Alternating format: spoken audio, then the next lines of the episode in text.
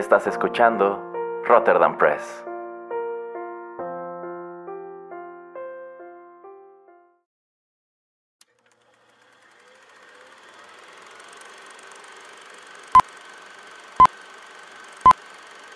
Rotterdam Press presenta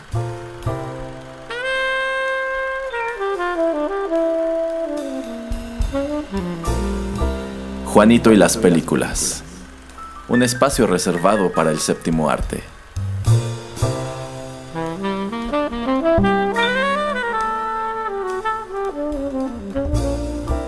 Ocupa tu butaca. Comenzamos.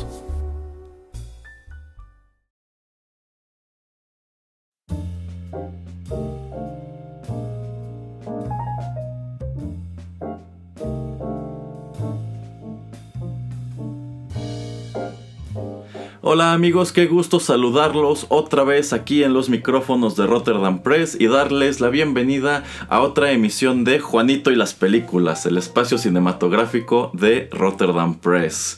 Yo soy Erasmo, me acompaña aquí el titular del programa, Juanito Pereira, quien probablemente esté desconcertado porque no se supone que fuéramos a grabar Juanito y las películas, pero ya tenía mucho tiempo que no se la aplicaba, que no lo agarraba en curva con un tema para, para este podcast. Entonces, a ver qué le parece. Ustedes que nos están escuchando ya saben de qué se trata esto, pero justo ahora el señor Pereira no tiene ni idea. ¿Pero qué cree, señor Pereira? Dígame. Lo voy a dejar con la duda unos cuantos minutos porque vamos con música, pero en cuanto empiece a escucharlo, usted sabrá de qué va este programa. Ah, muy bien, muy bien. Así que ya regresamos.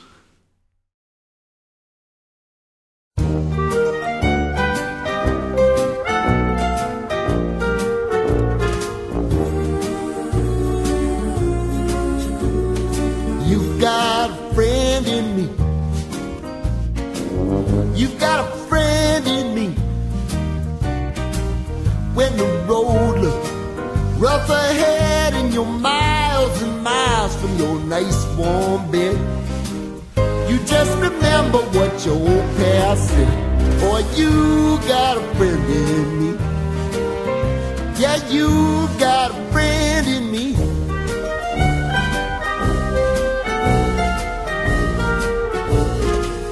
You got a friend in me. Got a friend in me. You got trouble, and I got them too. There isn't anything I wouldn't do for you. We stick together, see it through, cause you got a friend in me. You got a friend in me. Some other folks might be a little bit smarter than I am, and stronger too. Maybe, but none of them will ever love you the way I do. It's me and you, boy, and as the years go by, our friendship will never die. You're gonna see it's our destiny. You got a friend in me. You got a friend in me. You got a friend in me.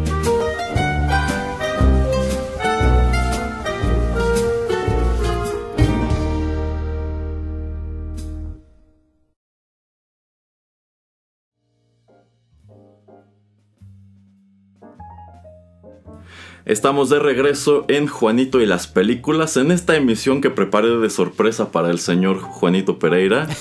Lo que acabamos de escuchar se titula You've Got a Friend on Me.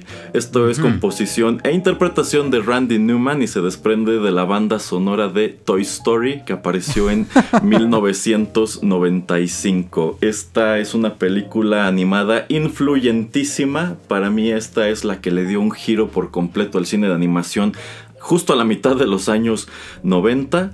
Prácticamente, de aquí para adelante, el cine de animación se volvió mayoritariamente producido por computadora. Ya tiene mucho rato que estudios como Walt Disney han desfavorecido dramáticamente la animación tradicional y buena parte de eso se lo debemos a la empresa que está, bueno, al estudio que estuvo detrás de la producción de Toy Story, que es ¿quién, señor Pereira? Eh, Pixar. Exactamente, Pixar. Esta emisión del, programa la dedicaremos a algunas películas de Pixar. A ver qué le parece al señor Pereira la, la, selección. Y bueno, ya lo sabemos. You've Got a Friend on Me o Yo Soy tu amigo fiel es el tema principal de Toy Story. Se ha escuchado en sus eh, tres secuelas.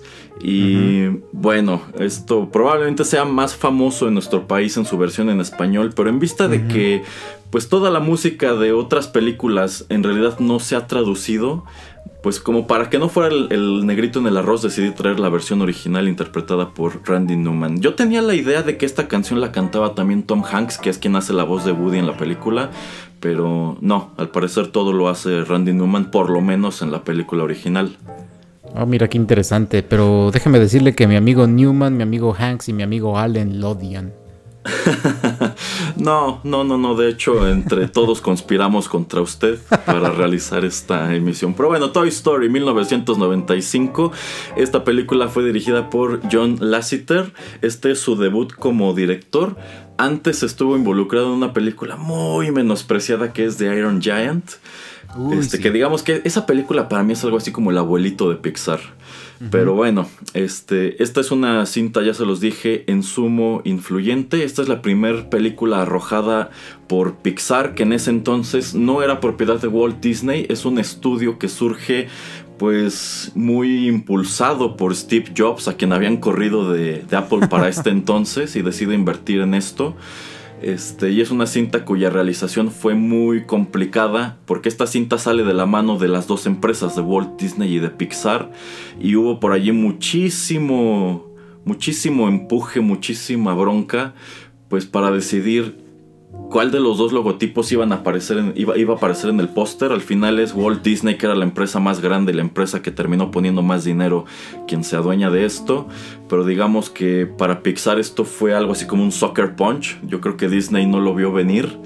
Es, una película con una historia muy interesante. Sin bronca podríamos dedicarle el programa entero porque hay muchísimo que decir sobre su producción, sobre su elenco, sobre su recepción, sobre su legado, etc. Pero pues así por encimita, yo sí quedé muy sorprendido cuando mis papás me llevaron al cine a ver Toy Story. No sé el señor Pereira. Sí, sí me acuerdo bastante de haberla visto en el cine. De hecho, hace unos, no sé, 3, 4 meses estaba viendo unos videos en, línea antes de que saliera la, película, la, cuarta. Sí, se ve muy, muy vieja. Se ve que sí era de las primeras que, hacen eh, animación 3D en computadora. El, rendering se ve pues ya bastante viejito. Ojalá la pues la remasterizaran como dicen o la volvieran a hacer, pero pues ya con, con toda la tecnología de, de los 2020 que ya van a ser en, pocos, en pocos días, en pocas semanas. Em, a mí me gustó mucho y no sé, cuando la vi, de hecho, Buzz Lightyear no me gustaba tanto porque se me hacía muy pedante, se me hacía como que el personaje que eh, no entendía que en verdad él era un maldito juguete y que no era así como que el héroe de la película, papá. Y como que eh, Woody sí pues estaba centrado, sabía mm, cuál era su tarea, sabía que pues ellos eran juguetes que tenían que ser eh, buenos con Andy y Andy iba a ser buenos con ellos. Eh, los soldaditos me encantaban los de en esta en esta película y pues el, dinosaurio que se me va su nombre y el perrito. Rex. Ajá, y el perro también. Ah, a, mí, a mí de estos personajes me gustaba mucho el señor cara de papa.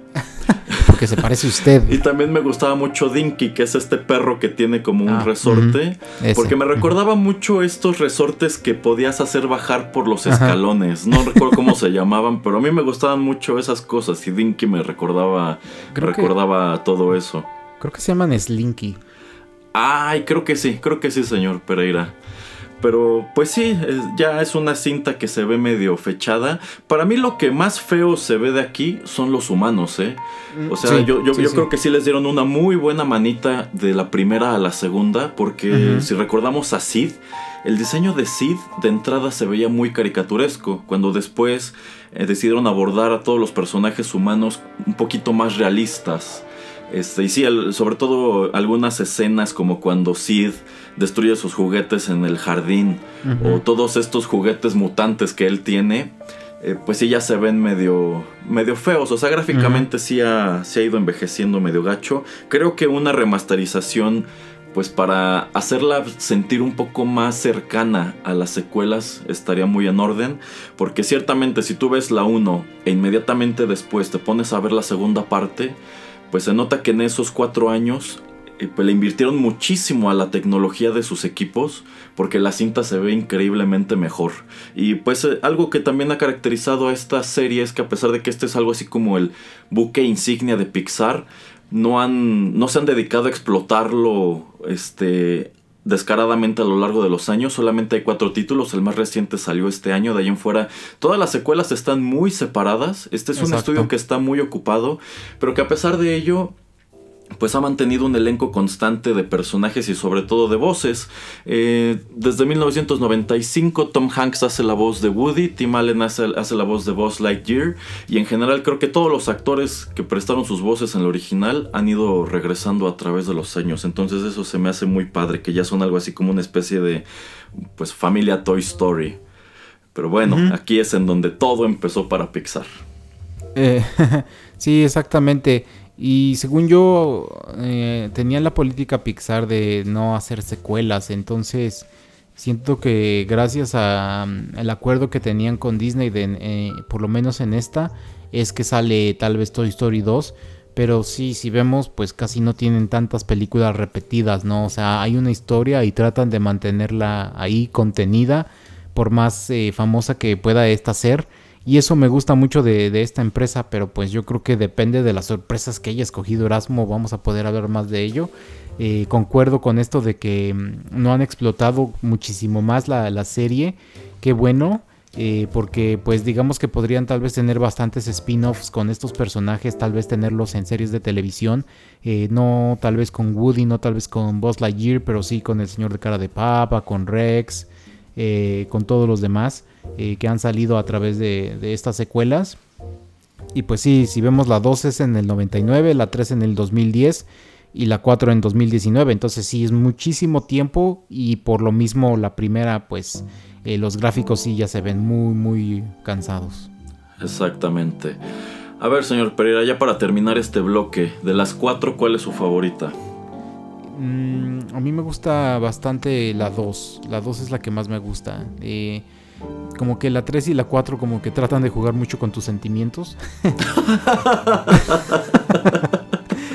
Y no sé si eso es adrede, entonces eh, por eso me gusta más la 2. Ah, ¿qué, manera tan cruel de decirlo, señor Pereira, pero estoy totalmente de acuerdo.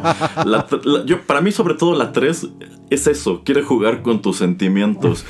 Le, soy franco, no he visto la 4, eh, porque no, se me antojó mucho por algún motivo. Pero sí, mm. de estas, igual mi favorita es la 2. Yo siento que la 2 es una cinta muy divertida, con muy buen sentido del humor, este, muy consciente de sí misma y al mismo tiempo con muchísimo corazón. O sea, a mí me parece que la 2 es la, es, la evolución este, lógica de todos estos personajes, sus conflictos, sus argumentos y sus sentimientos. Entonces, eh, esa es una película que igual en su momento no vi en el cine, pero después cuando me la encontré en la tele dije, ¿cómo la dejé pasar? Está padrísima. Ajá, y es que te digo también Buzz Lightyear ya no es tan pedante, como que ya empieza a saber más de su realidad, como que ya acepta más quién es. Digo, también tiene como sus momentos de que se siente todavía el héroe de la película, pero eh, te digo, como ya hay una amistad, ya hay una relación más eh, consciente, más larga eh, con Woody y con todos los demás de, del cuarto de Andy, entonces por eso es la que es la que es pues mi predilecta.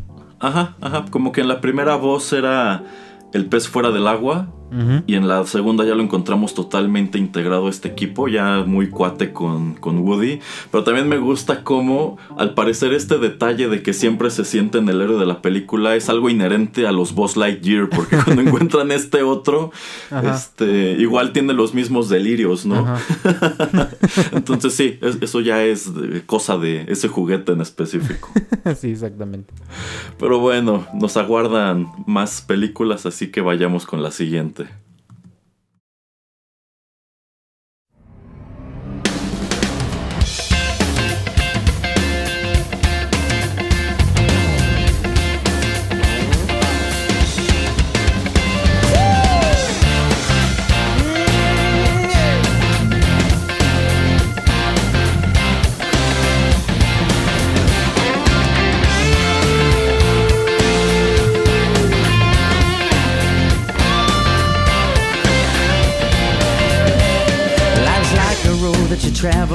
There's one day here and the next day gone. Sometimes you bend, sometimes you stand, sometimes you turn your back to the wind. There's a world outside every darkened door where blues won't haunt you anymore. Where the brave are free and lovers soar.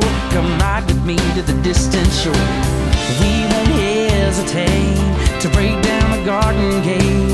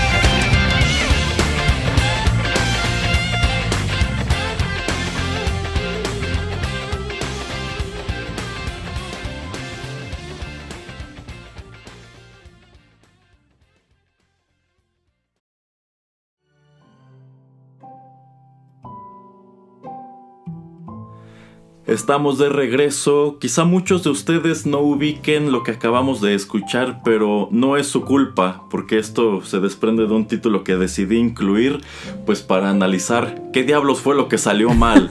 lo que acabamos de escuchar se titula Life is a Highway. Esto es interpretado por Tom Cochrane y es el tema principal de Cars que apareció en el año 2006, a pesar de que esta es una canción que sale originalmente al mercado en 1991. Cars también viene escrita y dirigida por John Lasseter. Esta es la última cinta que estrena Pixar antes de que los compre Disney y los convierta en Walt Disney Animation, aunque creo que por ahí ya volvieron a firmar después como Pixar, pero bueno, esto fue digamos lo último antes, antes de la adquisición. Y este, esta cinta destaca en la filmografía de Pixar. un, estudio que tiene un montón de aciertos, esto sobresale como pues de entre lo peorcito, ¿no? Y yo no entiendo cómo existen dos películas más de esto, ese es el problema. Eh, tal vez eh, tratar de innovar, tratar de contar una historia diferente, eh, se me hace pues interesante. De hecho, esta no la odio, ¿eh? O sea, no me gusta tanto, pero no, no la odio. La historia me agrada. Eh, esta canción es buenísima. Eh, pero lo que yo no me explico es cómo sacaron otras dos películas de esta. Pues la verdad yo no he visto las secuelas, pero dicen que las que, que sí están mucho mejor que la primera. Yo creo que pues por ahí se dieron cuenta qué es lo que no gustó de, Cars original. Igual no es una cinta que yo odie, pero también es una película que si me encontraba en la televisión, pues prefería mejor no dejarle porque tampoco me parecía tan entretenida como muchas otras que han arrojado a través de los años. Eh, hoy por hoy sí es de las cintas peor evaluadas de esta empresa en sitios como IMDb o Rotten Tomatoes. Pero, a ver, señor Pereira, ¿qué, es lo que salió mal con Cars? Si tenía al parecer todo sobre la mesa para triunfar igual que las que salieron antes, ¿qué pasó? Pues yo creo que a mucha gente lo primero que no le gusta es el diseño de, los automóviles, ¿no? El que tienen estos ojos en... Eh, pues no en los faros, sino en, el, en el parabrisas. En el parabrisas. Entonces, yo creo que esto es algo que, que no gusta. Em, la historia, pues te digo, es bastante simple, no es nada fuera de lo común. Eh, creo que no está, pues, eh, ¿cómo se llama? Em, no es tan... Eh, híjole. No, no quiere ser tan, tan enigmática, no, no, no, no tiene algo como fuera de, este mundo. Em, no sé, como que le falta esa chispa, ¿no? ¿Me entiendes? Y como quisieron como ver una historia de alguien que era muy engreído, que tuvo que pues morder polvo, pun intended, y luego tuvo que recuperarse pues para ver qué era lo, bueno de la vida y a lo que tenía que enfocarse y pues tratar de ser un poco más humilde. El mensaje estaba ahí y la verdad no sé exactamente por qué te digo no gustó tanto. Eh, te digo, creo que hay una una o dos películas más de, Pixar que me gustan menos que Cars o que la serie. Eh, entonces, pues no, no, no sé exactamente qué es lo que haya pasado que, no gustó. Pero te digo, yo cuando la vi, según yo creo hasta la fui a ver al cine, pues me pareció pues bien, bien a secas. Sí, híjole, yo, yo creo que buena parte de lo que le pegó a Cars es que la historia sí está padre, o sea, es, este, esta, es esta comeback story, ¿no? Pero yo siento que este es un universo medio inexplicable. O sea, si estos son automóviles conscientes de sí, si son automóviles que están vivos, ¿de dónde salieron, no? sí. o, exactamente, no sé cómo, cómo opera su, su sociedad quién construye sus caminos o sus pueblos. Ellos mismos. Este, pues sí, pero ¿cómo? o sea, usan grúas. ¿Ellos construyeron las grúas o las grúas son otra especie? o bueno, no, no sé. A mí, por algún motivo no, nunca me encantó este universo. Este, yo sé que no hay que desmenuzarlo de esta manera, pero es que siento que esta película en, sí no tiene mucho corazón. Es que. No, no, no, no, no la encuentro muy llamativa, la verdad. Hay fanfiction que dice que en algún momento le pudimos poner como inteligencia artificial a, a los automóviles, nosotros los humanos, que ellos cobraron conciencia y entonces nos terminaron destruyendo y entonces pues todo lo que vemos es lo que dejamos. es lo que dejamos. Ah, ok. Esto es un mundo posapocalíptico, entonces. Exactamente. Es Terminators pero con cochecitos. ya, ya, ya, ya, ya. Entonces nos, Bueno, pero. Ajá, ajá, ajá. nos diseminaron y entonces lo único que quedó pues fueron ellos y no sé, tal vez se bañan en la sangre de, de los pocos humanos que todavía están huyendo por su vida o algo por el estilo. Pues no lo sé, quizá por allí va la, va, va la situación. Pero bueno, para mí hay un elemento, hay un elemento muy singular que es lo que más detesto de esta película. Y eso es Taumater. La grúa que sirve como patiño en este pueblo en donde este, el protagonista se ve atrapado. Para mí este es otro Jar Jar Binks. Um, ok. De- yo, yo detesto ese personaje, es insufrible en inglés, es insufrible en español. Yo cada que aparecía no veía el momento de que se callara.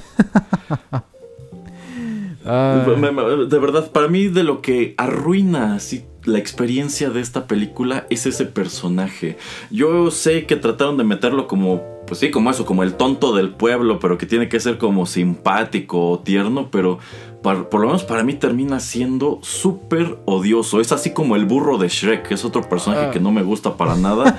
para mí e- e- esta grúa es el burro de esta película. Mm, sí, es como que todos te- eh, en este en este tiempo como bueno también sale Shrek por ese por esos años y si no alguno de las secuelas como que sí tenían o trataban de tener un patiño Em, y, sí concuerdo contigo es un personaje un poco irritante pero pues también tenía bastantes estereotipos esta película como pues los eh, los del taller que eran eh, italianos y entonces Eso, eso me gustó, eso sí me gustó. pero era también estereotipos. Entonces, eh, no sé, eh, tal vez sí le afectó mucho esta grúa que dices, pero mm, no sé, no sé, te digo, no, no le puedo, yo no la odio, no la odio, entonces pues, se me hizo me, a mí parece me. Y, y bueno, quizá tiene que ver el hecho de que en el doblaje en inglés, este, pues quien presta su voz es otro tipo odiosísimo que es Larry the Cable Guy, Entonces, un comediante que no tiene nada de, de gracioso. Este, entonces, híjole, pues por lo menos para mí, a mí se me hizo curioso traerla porque no es una película de la que yo sepa gran cosa. La Mm. verdad, la música a mí me pasó totalmente desapercibida. No es que se me- como que se me haya quedado este tema musical que acabamos de, de presentarles. Y también me parece, pues precisamente de allí curioso que tenga no solamente dos secuelas, sino que tenga un spin-off que fue Planes y que posteriormente Planes también tiene su secuela y creo que hasta han llevado, no sé si los aviones o los coches a la televisión. Mm, sí, creo que los aviones están en la tele.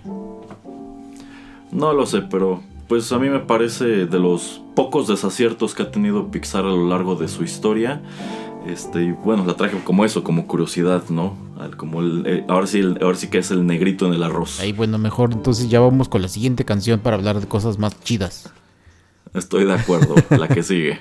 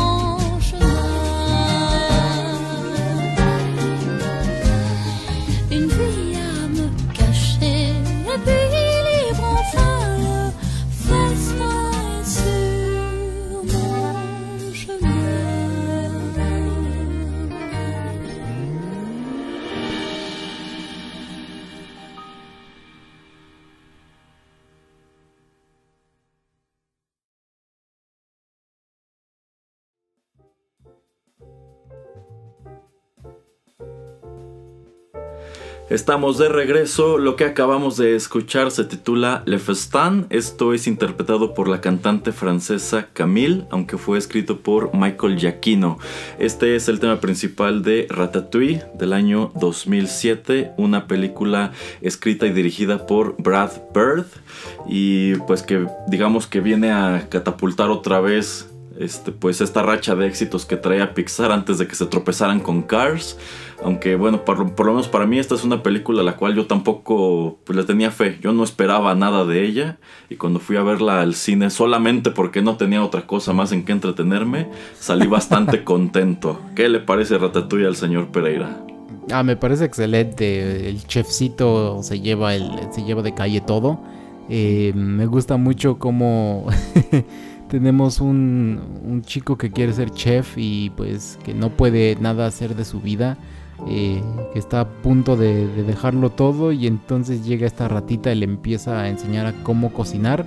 Eh, me gusta, no me acuerdo cómo se llama, digamos, el, malo que es el, que está, el chef, el chef que es el, más chaparrito de, la cocina y me gusta mucho el personaje también del crítico de la comida y cómo pues le dan un, twist a, su historia después de que consume el platillo cuando va a hacer su reseña. Y mm, no sé, es algo súper interesante y el final cuando tienen sus, digamos, doble restaurante, el, grande y el pequeño, me encantó cómo termina esta historia. Entonces, no puedo pues más que echarle flores a, la película, a mí me encanta. Sí, sí, la verdad. Para, para mí sí fue una sorpresa, ¿eh? O sea, cuando empecé a ver el póster, cuando vi el avance, Pensé, esto, esto seguramente igual lo voy a odiar, pero no fue, no, fue el caso para nada. Me parece una historia muy ingeniosa, muy divertida, muy bien contada. Es una cinta que tiene mucho que ver como con encontrar tu lugar en la vida. Me gusta mucho cómo todo parte pues del hecho de que este chef francés muy famoso, Gusteau, pues muere y su restaurante queda en mano del que era su, chef, que es el chef Skinner, este, este, personaje chaparrito, pero que él pues realmente lo que quiere es dinero, ¿no? Él quiere explotar la imagen de Gusto y crea todas estas como ramas de comida rápida o comida enlatada muy, muy baratas, este, pero al mismo tiempo con unas imágenes bien chistosas, pero se entromete en sus planes Linguini, a quien pues mandan a trabajar al, restaurante de Gusto, pero no saben nada de cocina, no saben nada de, restaurantes y pues entra prácticamente como el chico de la limpieza porque pues la, su madre tenía una carta en donde Gusto le decía que si algún día necesitaban ayuda, pues que se la pidieran, pero pues digamos que ya llega un poquito tarde, ¿no? Y como pues al mismo tiempo se encuentra con Remy, que a pesar de que es una rata, eh, pues no quiere llevar ese tipo de vida, sino que su sueño es, o sea, no, no, es una rata que pues coma por comer como sus parientes que aparecen en la película, sino que él sí quiere como que una mejor experiencia y quiere aprender algo nuevo, siente que no está en donde debe y pues se encuentran y digamos que de esta manera los dos empiezan pues una aventura que los conduce a pues el lugar que deben ocupar en la vida, ¿no? Descubren que pues quizá no sirven para lo que todos los demás esperan que sirvan, pero eso no significa que hayan fracasado en su propósito o en lo que pues sus diferentes sociedades les tienen designado. Entonces, partiendo desde allí, creo que sí es una, es, una cinta que tiene lo que no tuvo Cars, que es muchísimo corazón y personajes muy, muy entrañables. Para mí esto es un producto único. A mí me gustaría que esto jamás lo volvieran a tocar porque así como está, está perfecto. Que lo que estamos comentando acerca del mensaje de esta película es algo, pues... Eh, muy de Pixar, el tratar de tomar valores, el tratar de tomar acciones, eh, pues eh, tomar personajes que van de, un lugar a, donde empiezan y donde terminan la película, los vemos crecer, los vemos pues eh, tratar de ser mejores. Entonces esto es algo que, que no se está mucho en el ADN de, de esta compañía y lo vemos sobre todo en las primeras, no sé, películas que vimos pues hasta el 2000, no sé, 2010, 2012 por ahí. Entonces esto es algo muy interesante que pues han tratado han tratado de mantener como uno de, de- sus ejes y eso es lo que me encanta de, de Pixar. Así es. Eh, ¿Qué le parece el villano de. Bueno, el otro villano de esta historia, que es el crítico culinario Antonego? Mm, te digo que al, principio me gusta como que, uy, qué miedo, pero al final cómo, el- cómo cambia. Y pues eh, simplemente el entender que, eh, eh, no me acuerdo exactamente lo que escribe en su reseña, pero a mí me encanta lo que, lo que termina escribiendo. Y pues eh, spoilers cuando descubren que es el ratoncito el que está cocinando eh, pues terminan cerrando el restaurante, pero pues Linguini abre otro él, solo y pues al final vemos a, a este crítico yendo a ese restaurante. Entonces es lo que me gusta este digamos pequeño twist que le dan a su historia y que él termina pues también siendo un poco más humilde el decir wow, o sea, cualquiera que tenga el, el deseo y el corazón para cocinar lo puede hacer. Eso es lo que decía Gusto. Cualquiera puede cocinar. este. A mí, quizá el único detalle que no terminó de encantarme es el momento en que todo este equipo de la cocina de Gusto decide abandonar a Linguini y que ya no ya no regresan porque pues me gusta cómo cada uno de ellos tiene como su personalidad, como e- este tipo, el, el güero, que según mató alguna vez a una persona con su pulgar y, y es con su pulgar con lo que amenaza a todos. Este, como que es lo único para mí que, pues quizá pudieron omitir o como darle otro tipo de giro o no sé, darle una, otro tipo de redención a los personajes que pues deciden retirarse y ya no vuelves a encontrarlos. Entonces sientes como que ellos se quedan pues decepcionados o hasta resentidos con, con Linguini y con Colette. Pero de ahí en fuera, para mí todo esto cuaja muy padre y pues me gusta que hasta ahora no lo han tocado y debo insistir, ojalá ya no lo hagan, ¿eh? Para mí, así como, como lo dejaron, está perfecto. Esta película no sé si nuestros escuchas o el señor Pereira la hayan visto alguna vez con su doblaje original en inglés, en vista de que por lo regular estas son cintas que aquí en México llegan en la mayoría de sus proyecciones en español, pero si la ven en inglés y la ven en, en español, eh, los elencos de voces que agarraron para ambas versiones son muy parecidos. A mí me llamó mucho la atención Oh. eso. Ah, qué interesante. Ajá. No, no, no la he visto en inglés, de hecho la tengo en la, en la casa en, en Blu-ray, entonces tendré que verla en, en su idioma original. Ajá, en inglés la voz de Antonego es Peter O'Toole. Y se escucha muy chistoso, pues, porque este señor tenía una voz interesante y como aquí trata de imprimirle un poco de acento francés, este, pues se escucha chido. Entonces, chistoso. muy recomendable Ratatouille, muy recomendable la música. Aquí cabe agregar que, eh, pues hasta el 2006 más o menos, el compositor de casa de Pixar era precisamente Randy Newman, pero es a partir de Ratatouille, porque esta producción se la llevan a Europa, esta película no la hacen en Estados Unidos, que contratan a otro compositor que se llama Michael Giacchino y él ha estado trabajando muy este, de la mano con Pixar desde entonces. Eh, mucha de la música que ustedes han escuchado en estas películas de 2007 para acá, que les haya gustado, es muy probablemente que sea composición de este señor. Y que de hecho gana un Oscar por Ratatouille como mejor score original y también un Grammy por el soundtrack. Sí, porque algo que me gusta es que él, como estas son películas que están muy ambientadas en ciertos lugares o de pronto ciertos periodos, siento que logra musicalizar muy padre. O sea, toda esta música incidental se escucha muy francesa. Él escribe esta canción específicamente para esta cantante, para, para Camille. Y bueno, ya en otros títulos que vamos a mencionar más adelante, pues estaremos de acuerdo en que sí, como que sabe hacer que las películas se escuchen como se tienen que escuchar. Así es. Pero bueno, por ahora vayamos con la siguiente.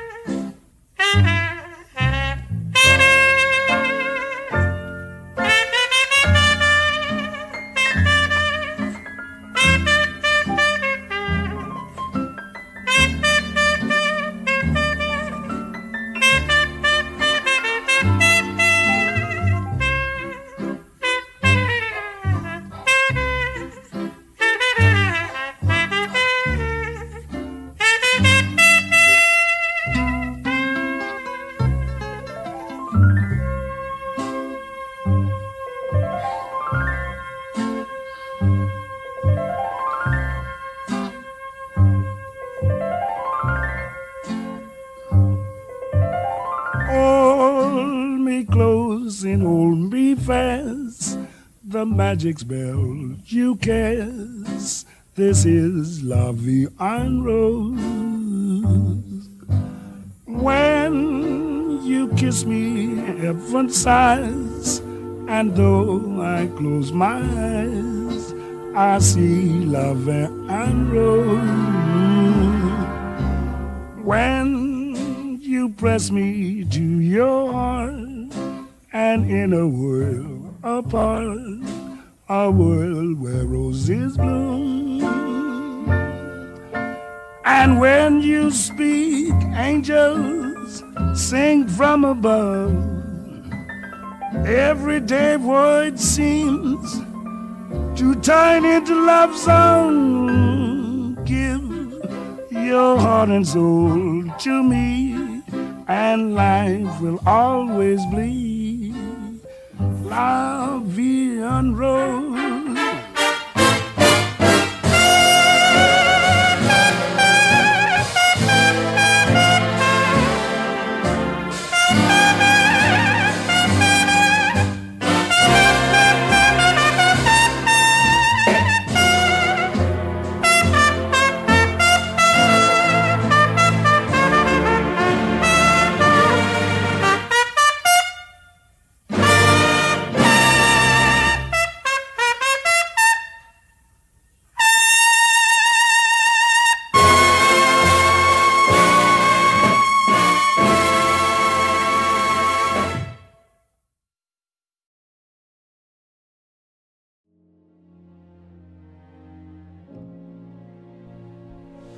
Continuamos en esta emisión dedicada a las películas de Pixar. Lo que acabamos de escuchar se titula La Vie en Rose.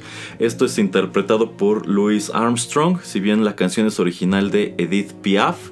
Y esta es una canción del año 1950, pero la retomaron en 2008 para la banda sonora de Wally, una película escrita y dirigida por Andrew Stanton que es como el primer acercamiento de Pixar con una historia más, pues como de ciencia ficción, ¿no? Un poco más futurista. A ver, señor Pereira, ¿qué le parece Wally?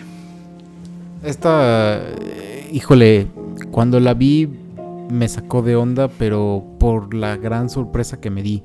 Em, no sé exactamente qué dura, como hora y media.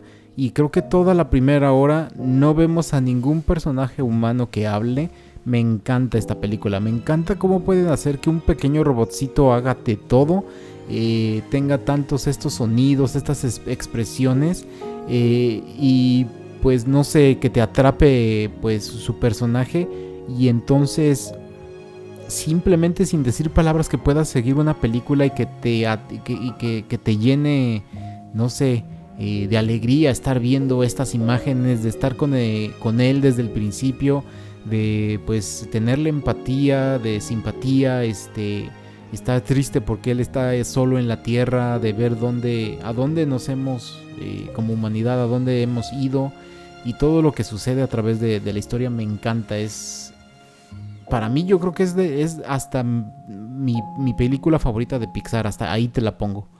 Sí, yo también la pondría muy alto en mi lista y es uno de los más grandes aciertos que ha tenido Pixar hasta ahora. En el año 2008 a esta película le llovieron nominaciones y premios por todas partes, además de que recaudó un montón de dinero.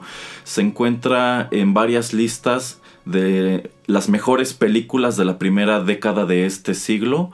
Este y pues sí, es que es un trabajo excelente. A mí también me pareció muy interesante lo que acaba de señalar el señor Pereira, que todo el primer acto es mudo, no hay diálogos, no hay personajes humanos, y sin necesidad de eso, la película te explica a la perfección qué es lo que está pasando, en qué momento está pasando y por qué está sucediendo todo esto. Y pues a eso hay que agregarle que lograron hacer un personaje pues muy entrañable en Wally, que es un robotcito que vive pues ya igual como en un futuro posapocalíptico cuando la Tierra no está habitada, está tan contaminada que la humanidad se fue y dejó atrás como estos escuadrones de robots que son como compactadores de basura ambulantes. Y de y al parecer Wally es el último que queda activo. Y a través de todo ese tiempo como que cobró conciencia de sí y está consciente de que él se encuentra solo. Y, pero a pesar de eso, como que no abandona su misión, pero sí mira como con nostalgia, ¿no? Como, pues, ¿qué hay allá afuera? O si allá afuera hay alguien que me pudiera acompañar. Y me gusta cómo, pues, tiene esta casita en donde digamos que se ha dedicado a estudiar este como la cultura pop de los humanos, ¿no? Y está y, sobre todo como que es muy eh, propenso a alimentar esta misma nostalgia con filmes románticos como de los años 70. Este y bueno, después entra en escena Eve, que es un robot muchísimo más avanzado que viene como a, pues, a, checar, ¿no? Realmente es a lo que viene, a ver si la Tierra ya es habitable de nuevo o sigue siendo un, basurero. Y bueno, ese encuentro los lleva a pues explorar otra parte que me parece todavía más crítica, porque esta es una película muy muy crítica este de eh, bueno, ok, si los humanos se fueron de la Tierra, ¿dónde están y qué están haciendo? Y cuando te encuentras esta nave en donde la gente vive eternamente sentada y gordo y súper gordos y todo el tiempo están comiendo y comprando y haciendo actividades este, bien ociosas y como que están totalmente desconectados de, de la realidad más allá de su silla, dices, órale, de entrada me parece muy curioso que Disney haya permitido o haya dado luz verde a un guion que es así de crítico, con cosas que de cierta manera ellos mismos están fomentando y de las cuales se benefician. Sí, sí, efectivamente es eh, una gran crítica a cómo somos como una sociedad. Digo, esto tiene 10 años, casi 12 años de, que salió. Eh, y si saliera en, una semana estaría pues muy fresca, o sea... Sí, sigue igual de vigente exactamente, entonces e, es, está a punto, e, es una gran crítica, como digo, a, lo que somos, a, a, dónde nos estamos dirigiendo si seguimos como vamos. Y sí, es, es increíble. Y de lo que ahorita me estoy acordando mucho y que me gusta mucho es, es el fiel compañero de Wally. Sí que es que este es una cucaracha. Porque sí, la, Tierra ya está inhabitable, pero ahí siguen las condenadas cucarachas y siguen igual de indestructibles. Por lo menos esta. Y, y, me encanta el, robotcito el que va limpiando en la nave. Ah, sí, sí, sí, sí. Que se enoja mucho por las, llantas de, de Wally. Ajá. algo que también me gusta mucho de esta película es como, pues a pesar de que termina en un momento pues como de, pues no, no de cliffhanger, pero como que tú sientes que podría contarte todavía más. Me gusta que en lugar de haber decidido reservarse todo lo que pudo seguir para una secuela, te dan una especie de epílogo o resumen a través de los créditos. Si tú le pones atención es básicamente como darte a entender muy rápido en qué se traduce el regreso de esta nave, el Axiom, a la Tierra. Este, y, bueno, también, me encanta. Otro personaje que, a mí me encanta de esta película es el capitán del Axiom.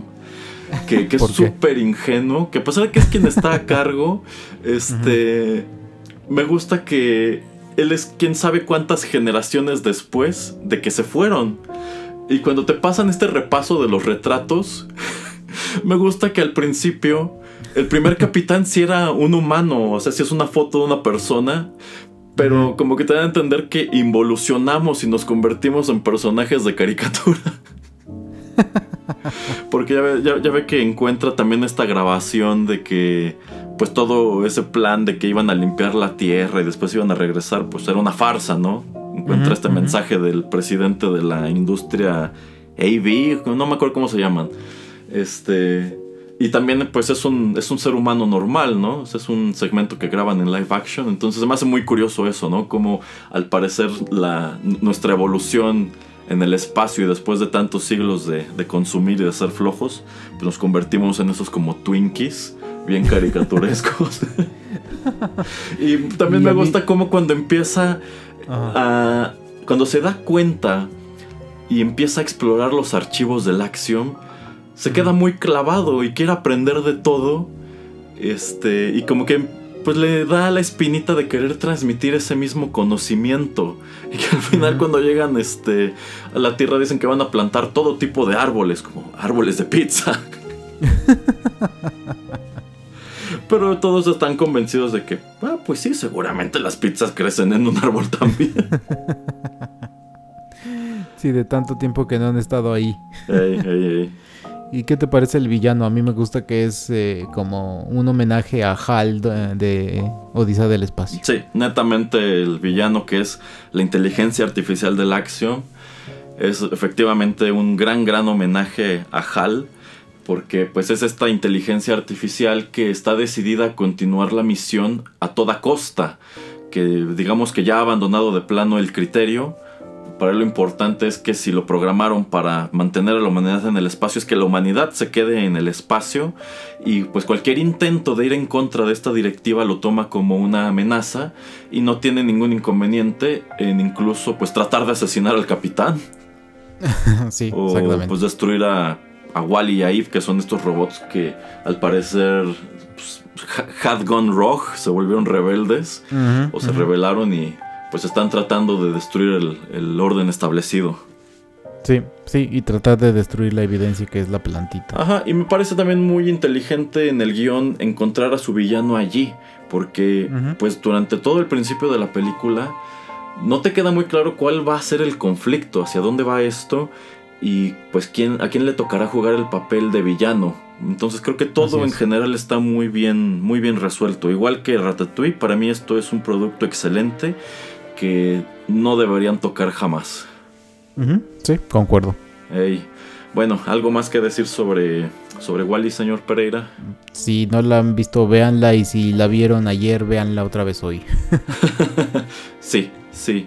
Yo diría que esto, si no es lo mejor que ha dado Pixar hasta ahora, por lo menos podríamos ponerlo en un top 3, yo, yo pienso. Ujú, Sí.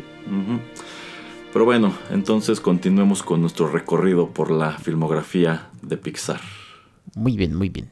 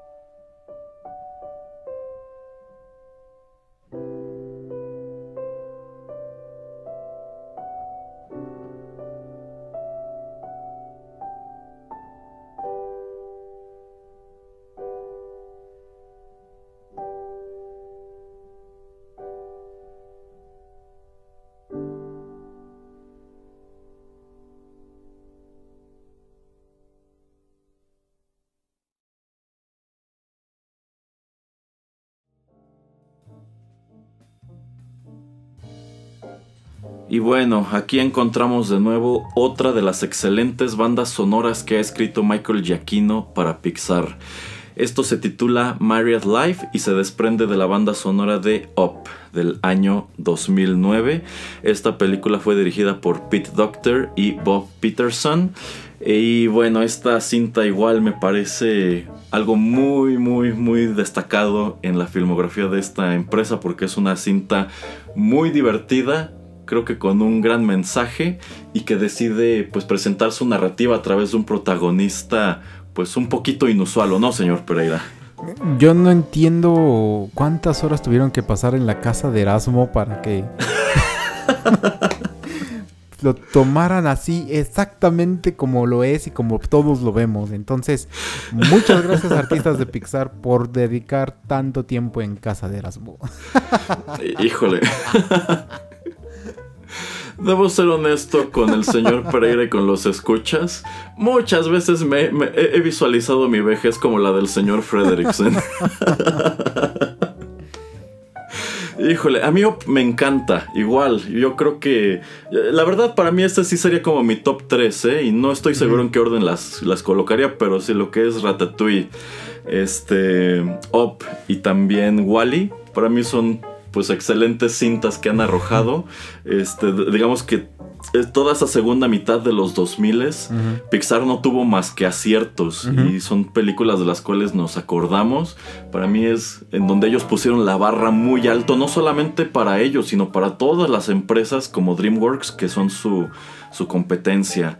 Entonces, eh, mirando en retrospectiva a los años 90, yo creo que yo creo que el mismo Steve Jobs cuando decide meterle dinero a esta empresa que empieza como una empresa de- de- dedicada a diseñar como gráficos, que después se convierte en una empresa de animación, yo creo que él no se imaginó el éxito que tendría, tanto así que eventualmente obliga, bueno, le tuerce el brazo a Disney para que los compre y puedan seguir trabajando.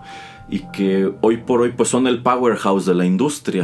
El- el- la verdad es que el público siempre voltea a ver qué es lo que está haciendo Pixar So- son un estudio que constantemente está nominado por todas partes con su trabajo. Por allí ya han encontrado en años recientes títulos que les han hecho este pues mella por así decirlo en esa reputación, lo cual creo que es una cosa buena, ¿no? Porque digamos que así nadie se estanca, todo mundo pues como que sigue esforzándose por hacer mejores trabajos, pero pues para mí Up está muy muy arriba en, en lo que ellos han, ha- han arrojado. Me parece también una historia muy llena de imaginación, muy creativa, tiene pues como que de todo, ¿no? Tiene aventura, tiene nostalgia, tiene un señor enojón, tiene un perro, tiene un pájaro. Hay todo por ganar con Up. Sí, y no te olvides de, el- bueno, el chico, el, el explorador, que no me acuerdo ahorita su nombre, pero A Russell. que, o sea, a mí me encanta toda la, la historia, eh, pues como él te, o sea, cómo empieza, que él quiere ir a vender, no sé si galletas o algo así por el estilo y... No, no, no, no, no. Quiere, quiere ganarse Ah, su, sí, su banda de ayudar a los ancianos. Entonces le va a tocar al señor Frederiksen como para preguntarle, oiga, ¿no necesita que haga algo en su casa? Porque soy chico explorador y ya nada más me falta juntar esta. Sí, pero en el mismo momento cuando eh, pues el señor decide irse a, a volar porque ya, ya se cansó de vivir donde vivía, entonces va a buscar otros aires literal y, me encanta cómo empieza la película. Eh, no, es, es buenísima. Y de hecho ya fuera, fuera de broma, esta también la tengo en, en, Blu-ray. Hay un detrás de cámaras de cómo toman a todos los artistas para antes de, de realizar la, la película, cómo los llevan a esta locación donde termina la casa. Eh, según yo es ahí entre Venezuela y Brasil, es súper remoto. Sí, sí, sí, sí, pero eso a mí me igual me gustó mucho, que ese lugar sí existe. Y entonces a mí me encanta mucho ese mini documental que viene, tal vez hasta allá en YouTube. eh, me encanta. Entonces también si pueden verlo, cómo pues trabajaron muchísimo para darle tanto realismo a la, a la película, me, me- me- me- me parece fascinante. Y sí, o sea, el perro, el señor, el niño y el pájaro, o sea, todos, wow, o sea, es increíble la historia. Sí, y bueno, a mí me gusta cómo pues digamos que esta es una historia que transcurre en un largo periodo de tiempo. Porque prácticamente to- toda esta historia empieza cuando el señor Fredericksen es niño y conoce a, a Ellie, que posteriormente se convierte en su esposa.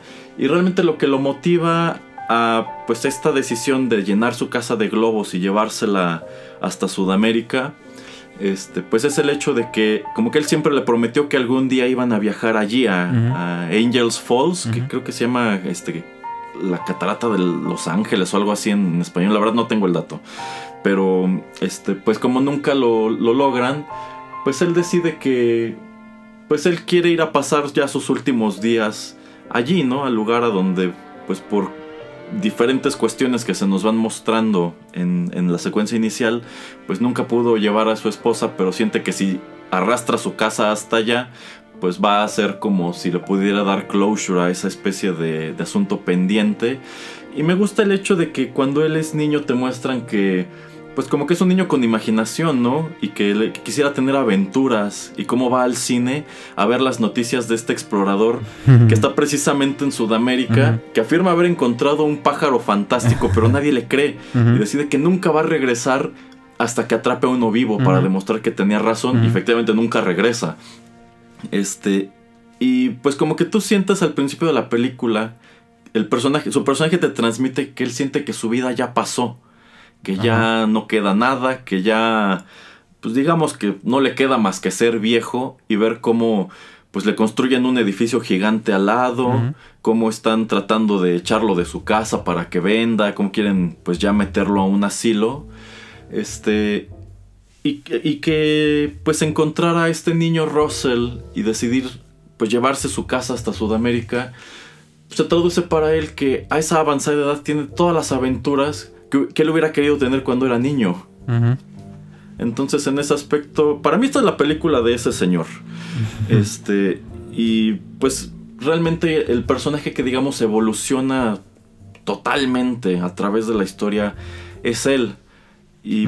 Pero también me gusta que, digamos que parte de ese viaje se traduce en muchos cambios para Russell y para el perro. Porque bueno, pues encuentras a Russell que pues al parecer viene de una casa en donde pues tienen como problemas familiares. Y como que este rollo de los Boy Scouts es como su válvula de escape. Y después se encuentran a, a Dog.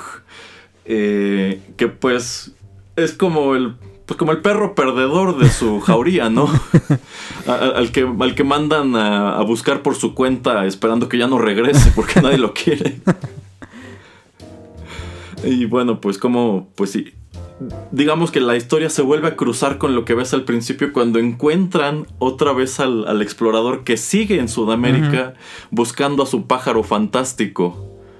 Entonces, híjole, esta cinta tiene, tiene de todo. A, mí, a mí me gusta muchísimo. Igual cuando fui a verla me pareció algo increíble. Sin mencionar que la animación y todo el rendering está muy chido. Esta película me tocó verla en el cine en proyección 3D. Ujú. Y era increíble cómo se veían las nubes.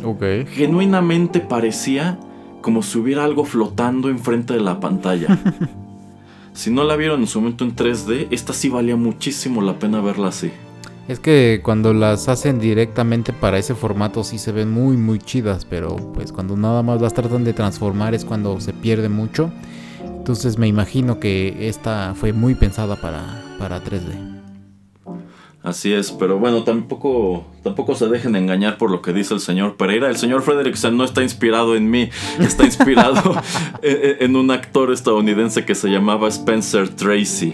Fake Eh, news. cu- Cuando, cuando este señor Spencer Tracy era viejo, se veía pues, exactamente como el señor Frederickson. Aunque por allí recuerdo que hace unos años salió un señor, no recuerdo de dónde, que también se parecía muchísimo. Ok. Y que en alguna ocasión se tomó una foto, igual con un chico gordito asiático vestido como Russell. Ok. Y que era como, órale, sí son reales. sí, creo que sí he visto el mimo, la, la foto sí la he visto por ahí. Ajá, ah, sí fue una foto muy popular en algún momento. Qué chistoso. Ey. Bueno, ¿algo más que agregar de Op, señor Pereira? Después de que vean Wally, vean Op. Pues sí, yo creo que yo creo que ahí sí, sí podrías aventarte un maratón muy padre de, estas tres películas, ¿no? Ratatouille, Wally y Up. Y yo concluiría con Up. Para mí, sobre todo por muchas cosas relacionadas con la historia, creo que esta es la que más me gusta de las tres. Mm, es creo que es la que, como dices, tiene eh, varias. Ahora, sí- ahora sí que la, la historia de, de- del perro Dog, del chico Russell y, y- y de. Ay, del señor Frederick. em, tienen mucho. O sea, hay mucho detrás. Y la conclusión de todo. Pues esta banda de Misfits. A dónde llegan. pues, es- Pues sí, es, es una muy buena manera de describirlos, una pandilla de misfits. Es una historia muy rica, eh, entonces eh, tal vez sí es, digamos, en ese sentido la mejor, es la más humana, pero a mí me encantan más los robots, así es que viva Wally. ok, ok. En algo, en algo teníamos que discrepar el Pues señor sí, Pereira pues y yo. Pero bueno, eh, aquí es donde yo había pensado terminar la emisión. Yo había pensado terminar con Up, pero ¿qué crees, señor Pereira? Le tengo otra sorpresa. Ah, caray. Así que vamos con música y regresamos al último bloque del programa. Muy bien. Damas y caballeros, bienvenidos a esta puesta en escena, actuada, escrita y dirigida por Mike. Y producida. Y producida por Mike Wazowski. Oh. Mira esa cosa horrorosa. Oh, qué fea. Qué, ¡Qué fea! Qué miedo me da. Mira esa cosa horrorosa. Oh, qué fea. ¡Qué fea! Me hizo llorar. Su mesa está lista, señor. Qué horror, qué horror. Una niña. ¡Ay! no! en el restaurante. ¡Me parece a Juan! Nuestro mundo será infeliz. ¡Ay, gran tragedia en Monstrópolis! Oh, Mike Wazowski, dinos dónde está la niña. Nunca lo diré. Jamás. Historia ya es. Y yo acepté mi amor. Te extrañaré. Admitió, lo sé. Te quiero. Debes resistir, amigo. Esa cosa así se ha marchado y nos hizo mañana al Gracias. ¡Qué honor! Mi madre nos acompaña hoy. Damas y caballeros, mi mamá. Gracias, Monstrópolis.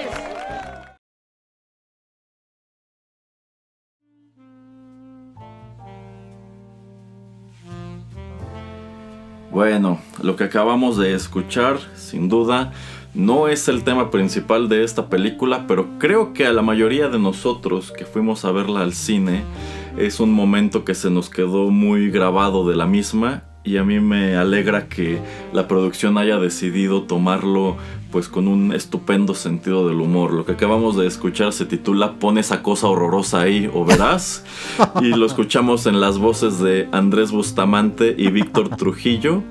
Eh, aunque en, la versión en inglés este, son Billy Crystal y John Goodman quienes dan quienes hacen las voces de, de Mike y Sully, los personajes principales de Monsters Inc. del año 2001. Esto es composición de Randy Newman y de hecho pues no lo escuchamos hasta los créditos, es algo así como su mid credits scene. Esta película fue dirigida por Pete Doctor. A ver, Monsters Inc. señor Pereira. Una película otra vez muy interesante, muy innovadora, mm, eh, que toma algo que es, digamos, eh, pues eh, muy recurrente en las historias o en los chicos de, de Estados Unidos, que es el pensar que debajo de sus camas o en sus armarios va a salir un monstruo y que los quiere asustar. A mí me encanta cómo pues existe toda una industria detrás de esto que en verdad son reales y que es como su energía, que es lo que los mantiene como pues las luces prendidas, ¿no? Según yo, porque no es lo que es lo que pasa, ¿no eras no? Ajá, sí, sí, esa es su energía, por así decirlo, Ajá. eléctrica. Entonces la es- sociedad la, la sostienen con esa energía de los espantos. Entonces a mí me encanta y el sistema de puertas así como eh, preparado, listo y ahí vas y me, me- me gusta mucho. Y, y me encanta el nombre de la chica, de la niña Boo, o sea, es como que me, me gusta mucho y entonces te digo, la, la idea se me hizo muy innovadora, es una película muy extraña. Y los rayos láser, éramos los rayos láser. E- Esta película lo que le da mucho encanto es el doblaje que hicieron.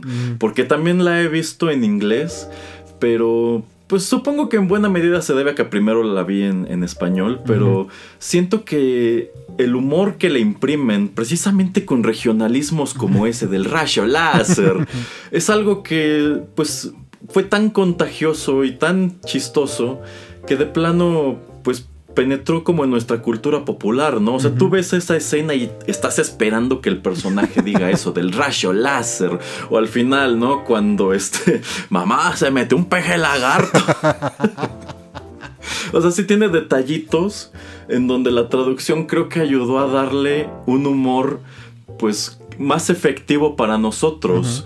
O sea, es, es que para mí, para mí esto siempre ha sido un arma de dos filos. Eso o destruye tu guion o lo puede mejorar. Un excelente ejemplo son los Simpson. Los Simpson Oh, para sí. mí son mil veces mejor en español que en inglés. Pero si agarramos algunas otras comedias como Superbad o como The Hangover, con estos doblajes en donde incluso utilizan groserías, para mí ahí ya no funciona por algún motivo. Entonces, este, sí, se me hace padre que esta- en esta película abundan ese tipo de momentos, este, que pues se, se te quedan grabados, o como este Yeti que habla como jarocho, o como yucateco. No, habla, habla como jarocho, me parece, ¿no? Creo El Yeti. sí. Sí, creo que sí. Ajá, pero, eh, pero se acabó el helado. Este, muy una cinta muy divertida, muy ingeniosa, me parece muy padre la manera en que abordaron pues todo este rollo de los monstruos, ¿no? Eso, de que los sustos son la energía que mantiene andando su sociedad y que pues a fin de cuentas esos monstruos del armario son como obreros. Pero me gusta que algunos de esos obreros, como Soli, son celebridades porque son muy buenos haciendo su chamba y como tienen como un pues, como un cornerman que los está esperando de regreso en la planta. Este ento- entonces se me hace se me hace muy muy padre el conflicto que entra en este mundo cuando pues por cuestiones de la, de la trama esta niña Boo se encuentra a sí misma atrapada en Monstrópolis y está en bueno la tienen Soli y Mike y tratan de regresarla a su mundo porque esa es otra cosa interesantísima que estos monstruos le tienen miedo a los niños porque creen que son como tóxicos ra- radioactivos algo así Sí, de hecho. Sí, este. o sea, ahora sí que. Aquí, quien haya escrito esta, esta, esta película que se llama. Este. Bueno, son Andrew Stanton y, y Dan Gerson. Este. Se anotaron un, un enorme 10. Esto está padrísimo. Eh, como bien sabemos, posteriormente deciden retomar este universo, pero a través de una precuela que fue Monsters University. Esa no sé qué le parezca al señor Pereira. Mm, La verdad no me gusta tanto porque es, es ese tipo de como de excusas para tratar de tener eh, una nueva historia y para mí Monsters Inc. funciona la primer película como lo que es y no necesito saber cómo se conoce este es- ¿quién? Sullivan y. Y Mike. y Mike no no no necesito como saber cómo se conocen Mm, Pues no, la verdad a mí eh, Monsters University también me pareció un proyecto más o menos, bueno, medio desangelado. Eh, me parece una, una buena intención. Yo creo que pues sí estaban conscientes como estudio de que podían contar un poco más de estos mismos personajes, de que su mundo daba para ello. Este, y decidieron mostrar como que la etapa previa, ¿no? Cómo es que un monstruo se prepara para dedicarse a este tipo de cosa. Pero al final del día siento que mucha de la magia que tenía esta, precisamente por ser la primera, ya no se traslada, porque tratan de repetir algunas bromas, algunas ideas, que sencillamente no terminan de cuajar, agregando el hecho de que Monsters University en realidad tiene un conflicto muy básico y no tiene un villano muy claro. O sea, no, no, no es como aquí que, pues de plano, Mike y Sully descubren que hay toda una conspiración detrás de la aparición de Boo. Y pues eso viene a transformar su sociedad radicalmente. Ese tipo de conflicto de gran escala no está presente en Monsters University. Digamos que es una cinta más bien inofensiva. Entonces, no sé si en algún momento deciden retomar a estos personajes por la manera en que termina la película. Eh, yo pienso que no. Yo pienso que esta historia igual ahí donde la dejaron está bien. No creo que haga falta que nos aventran, por ejemplo, una secuela en donde Boo regresa a, a Monstrópolis. Este. Entonces, pues no, no, lo sé. Supongo que fue un spin-off que se les ocurrió en su momento. Dijeron, vamos a tentar el agua. Este. No les dio el resultado que esperaban y desde entonces no han vuelto a tocar esto. Y lo cual para mí está bien. Sí, ojalá, ojalá ahí la dejen. Eh, como dices, por ejemplo, con los ejemplos de Ratatouille, de Op, de Wally, eh, hay historias que simplemente contenidas o en su propio universo es suficiente. Ah, que eso es otra cosa que, hablando de universos, eh, que es muy de Pixar, el tener referencias de películas eh, una en la otra. Que a veces vemos juguetes de, por ejemplo, de Soli en una, en otra película, que vemos el, el tractor de Cars en otra, el póster, no sé, de, del, de, Cars de Lightning McQueen en, no sé, XY, eso todo lo pueden ver en, línea, pero todas las películas hacen referencia por lo menos a una otra de alguna manera. Eso se me hace muy, muy chido. Estos easter sí, eso me gusta. Ajá, y también ha dado pie a una teoría que no sé si el señor Pereira haya leído de que todas estas películas ocurren en un mismo universo y hasta tienen como una cronología. Y puede ser que sí, ¿eh? O sea... Pero... El argumento que yo leí, la verdad, sí estaba bien convincente. O sea, yo decía, pues sí, sí se lo compro. O sea, yo estoy seguro que para Pixar, pues no, no es el caso, pero sí puedo comprar la idea de que hay toda una continuidad en donde va ocurriendo todo esto. Sí, sí, puede ser, puede ser. hey. Bueno, pues ya para terminar este bloque y también nuestra emisión, pues esta pieza que les presentamos de pone esa, esa cosa horrorosa ahí. Eh, me gusta que ese, es un momento de la película cuando están tratando de devolver a Boo a su mundo. Eh, digamos que como que los cachan de pronto en la movida, ¿no? Porque disfrazan a Boo como creo que es la sobrina de Soli. Este, y están discutiendo antes de aventarla a la puerta como que, porque Soli ya se encariñó con ella y no quiere dejarla ir. Este, y, los otros monstruos se dan cuenta y como para disimular que pues, no están discutiendo por lo que están discutiendo, eh, Mike inventa que eso es un musical en el que están trabajando que se llama así, pone esa cosa horrorosa ahí o verás.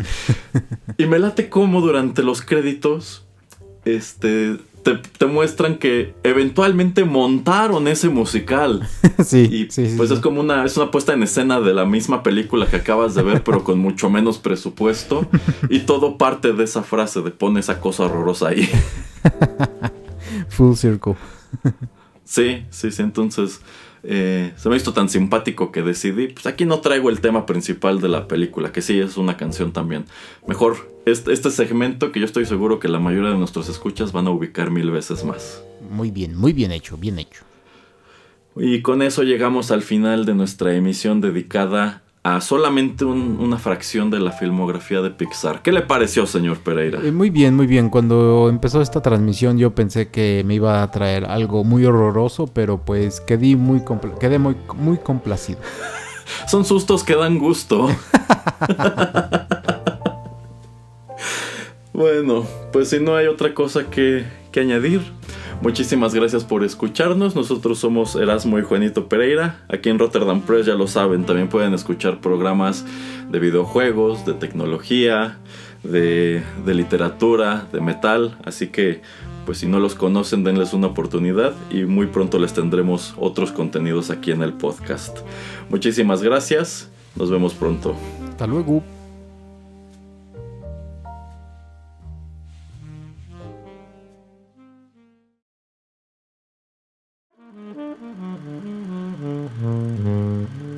Juanito y las películas llegó a su fin.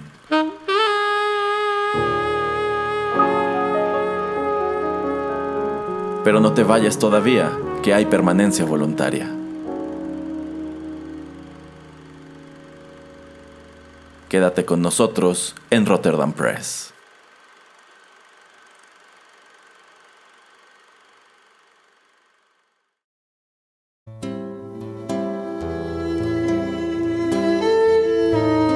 Estás escuchando Rotterdam Press.